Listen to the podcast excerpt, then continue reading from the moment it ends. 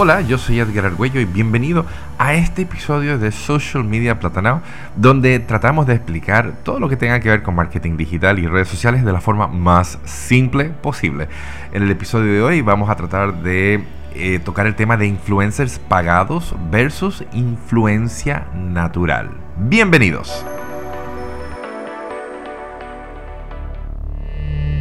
Cuando yo trabajaba en el Citibank en el año 96, sí, en el 96, en Santiago de Chile teníamos un dicho, hay que ponerse la camiseta. Bueno, eso lo decíamos en la empresa. Esto significaba que había que trabajar duro, trabajar enfocado, producir dinero, pero para mí también significaba que yo tenía que representar la empresa, ser la empresa y ser la cara del banco ante el cliente.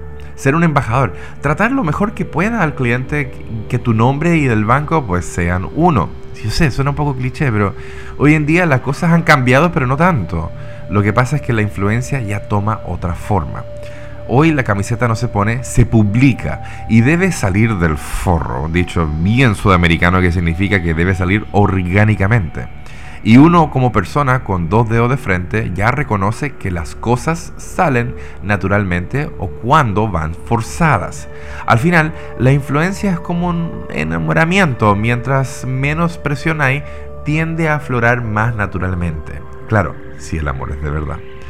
En resumen, y en mi opinión, una verdadera influencia siempre debe ser orgánica para que sea efectiva. Se ve natural, se ve desinteresada, se ve verdadera.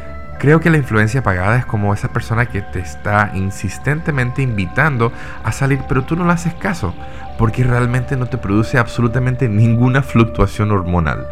No hay reciprocidad, no hay empatía, no hay onda, ahí no hay vida, como se dice.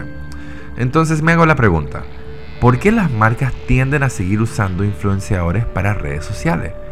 A un influenciador se le paga por publicación o por un paquete mensual de publicaciones, ya que se le debe en casi un 100% de los casos escribir y mandarles un guion para que hagan un copy-paste, porque en algunos casos si se deja libre albedrío resulta un desastre la inversión, ya, y ellos agarran ese copy-paste, ese texto y lo pegan en sus redes sociales.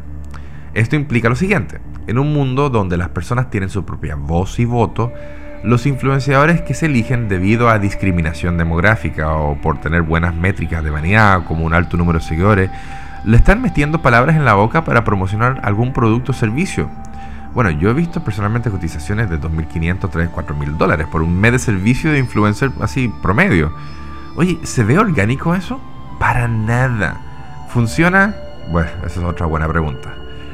El 71% de los clientes están más que dispuestos a comprar un producto sobre el que han encontrado buenas referencias en redes sociales. Y esto puede variar, ¿ah? puede subir un poco más, yo he visto hasta 85, hasta un 90. Ya eh, estos son estudios de HubSpot y de Sprout Social que lo hacen periódicamente. Y bueno, más, y, también habla sobre que más de, lo, más de la mitad de los consumidores que usan redes sociales recomiendan productos en redes sociales. Pues perfecto. Me encanta el hecho de que un buen porcentaje de los consumidores compran un producto cuando encuentran buenas referencias en redes. Pero como cuando vamos, cuando vemos un comercial horrible en televisión y que nos trata de vender un producto o servicio de la forma más burda y básica, podemos así tildar de ineficientes a los influenciadores que no hacen nada más ni nada menos que hacer copy-paste de un texto que podemos ver a leguas que no es el influenciador que está escribiendo. El marketing más barato y más efectivo siempre ha sido y siempre será el, marketing boca a boca. Y cuando vemos un feedback orgánico, tendemos a creer la opinión. Eso se llama confianza virtual. Es como cuando compramos en Amazon y antes de comprar leemos absolutamente todas las opiniones que se escriben de los productos, sean buenos y especialmente si son malos. Algo parecido, por ejemplo, en TripAdvisor, con eso de los hoteles y los restaurantes que se cuidan mucho en salud contestando cada comentario que aparece, sea bueno y otra vez, especialmente si es malo. Para mí, siempre ganará siempre la influencia orgánica. Lo que pasa es que la influencia natural es una cuestión de largo plazo y de mucho trabajo. Es mucho más fácil pagar influenciadores para que puedan hablar sobre la marca y así justificar un presupuesto. Lo malo es que igual que después de una promoción o de una oferta, el valle que produce posteriormente el incremento, si es que la hay, debe ser llenado con algo, ¿cierto? Porque no estamos contando historias que valen la pena. ¿Por qué no estamos innovando en nuestro producto y servicio así produciendo historias nuevas que contar?